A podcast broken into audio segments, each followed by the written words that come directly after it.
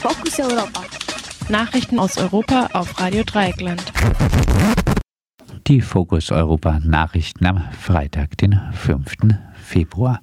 Zunächst der Überblick. Türkei. Innenminister nach Anmerkung zu Hasskommentar im Clinch mit Twitter. Kritik an Investitionen in grünen Wasserstoff. Österreich. Grüne Stimmen gegen Rückholung abgeschobener SchülerInnen. Verfassungsschützer als unabhängige Experten bei Verfassungsschutzskandalen. Arzt, der Nawalny behandelte, plötzlich verstorben. Türkei. Innenminister nach Anmerkung zu Hasskommentar im Clinch mit Twitter. Der türkische Innenminister empört sich, weil Twitter einen mit Homophobie angereicherten Hasskommentar gegen Studierende der Bosporus-Universität nicht unkommentiert passieren ließ. Wir werden Zeuge, wie Twitter ein Schild über Terrororganisation und perverse LGBT hält, schrieb der Innenminister natürlich auf Twitter.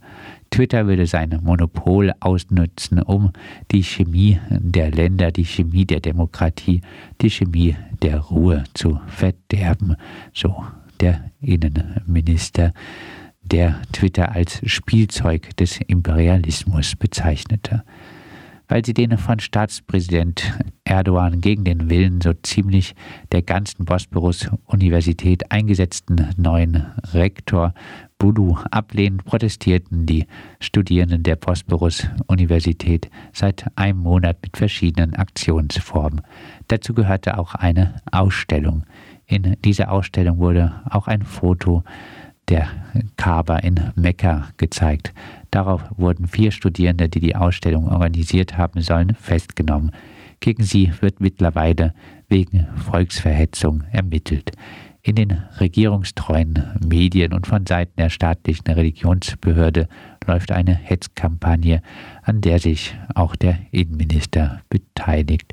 Auf Twitter schrieb er, die vier perversen LGBT, die sich an der Bosporus-Universität der verehrten Kaaba gegenüber respektlos gezeigt haben, wurden festgenommen.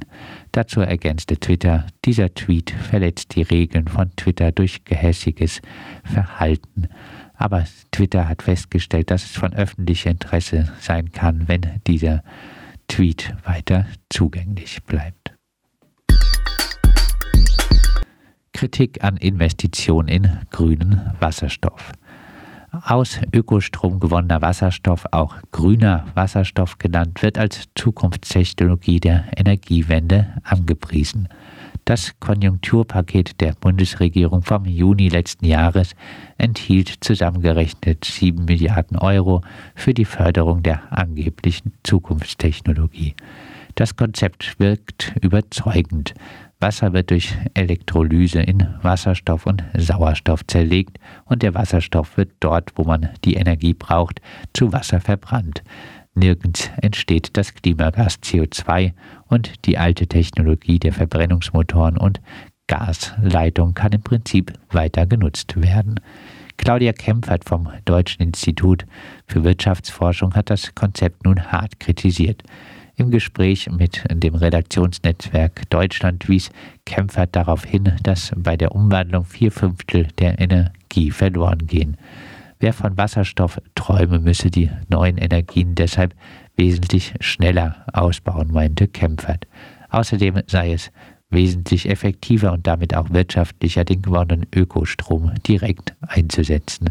Ohnehin ist die Erzeugung alternativer Energie das Stiefkind der Bundesregierung. Durch großzügige Abstandsregeln für Windräder, insbesondere im flächenmäßig größten Bundesland Bayern, und bürokratische Auflagen wurde der Ausbau der Windenergie sogar zusätzlich behindert.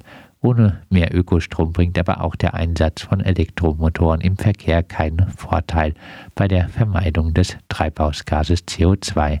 Die Bilanz wird sogar noch schlechter, wenn der Strom erst in Wasserstoff umgesetzt wird.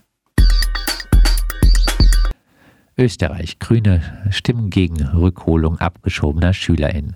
Am Donnerstag lehnte das österreichische Parlament einen Antrag der oppositionellen SPÖ ab, zwei abgeschobene SchülerInnen und ihre Familie zurückzuholen. Die rasche Abschiebung der in Wien gut integrierten Schülerinnen hatte in Österreich für großes Aufsehen gesorgt. Auch die Grünen hatten sich über die Abschiebung nach Georgien und Armenien empört. Die grüne Fraktionsvorsitzende Sigrid Maurer ist über die Abschiebung noch immer empört. Wenigstens sagt sie das in einem Videostatement. Es zerreißt uns das Herz und es sei absolut unerträglich, ist da zu hören. Aber sie wollte nicht für einen Antrag stimmen, der im Parlament ohnehin keine Mehrheit gehabt hätte. Der Antrag der SPÖ zur Zurückholung sei nur ein Versuch, parteipolitisches Kleingeld zu wechseln. Damit bleibt der Koalitionsfrieden mit der konservativen ÖVP gewahrt. Unerklärt bleibt, warum die Grünen im Stadtrat von Wien für einen ähnlichen Antrag gestimmt haben. Verfassungsschützer als unabhängige Experten bei Verfassungsschutzskandalen. Der Innenminister von Mecklenburg-Vorpommern, Thorsten Renz, CDU, hat eine Kommission einberufen, um Affären des Verfassungsschutzes aufzuklären. Es geht um die Nichtweitergabe von Informationen über die Flucht des Terroristen Anis Amri und um einen rätselhaften Waffenkauf des Verfassungsschutzes im Jahr 2013. Das von Renz berufene Team besteht aus einer ehemaligen Verfassungs äh, Verwaltungsrichterin, einem früheren Polizeiinspektor und zwei Verfassungsschützern. Das sind der Leiter des Hamburger Verfassungsschutzes Thorsten Voss und der Vizepräsident des Bundesamtes für Verfassungsschutz Sinan Sedden. Die Bundestagsabgeordnete Martina Renner von der Linkspartei bezeichnete die Einsetzung der so besetzten Kommission als eine Unverfrorenheit. Der Landtagsabgeordnete Dirk Friedrichszick meint, das sei so, als ob man Füchse auf Gänse aufpassen lasse. Renner begründet ihre Kritik insbesondere mit der Einsetzung von Seden. Ein Ex-Beamter des Verfassungsschutzes habe Hinweise auf die Nichtweiterleitung von Informationen zu Anis Amri an den Generalbundesanwalt und auch an Seden persönlich geschickt, der aber nichts unternommen habe.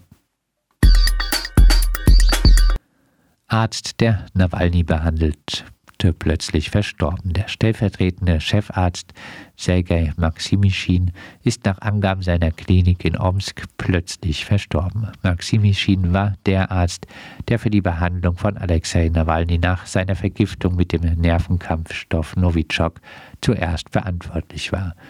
Dass er ihn sofort mit Atropin behandelte, hat Nawalny vermutlich das Leben gerettet. Maximischin gehörte nicht zu den Ärzten der Klinik, die vor der Presse die anfängliche Information, Nawalny sei vergiftet worden, dementierten. Die Klinik machte keine Angaben zur Todesursache von Maximischin. Er war 55 Jahre alt.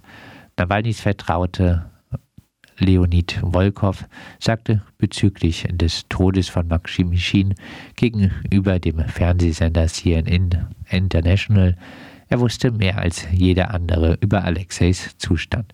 Deshalb kann ich ein faules Spiel nicht ausschließen. Aber das Gesundheitssystem in Russland sei schlecht, es sei nicht ungewöhnlich, dass ein Arzt mit 55 plötzlich stirbt. Er glaube aber nicht, dass Maximischins Tod untersucht werde, meinte Volkov.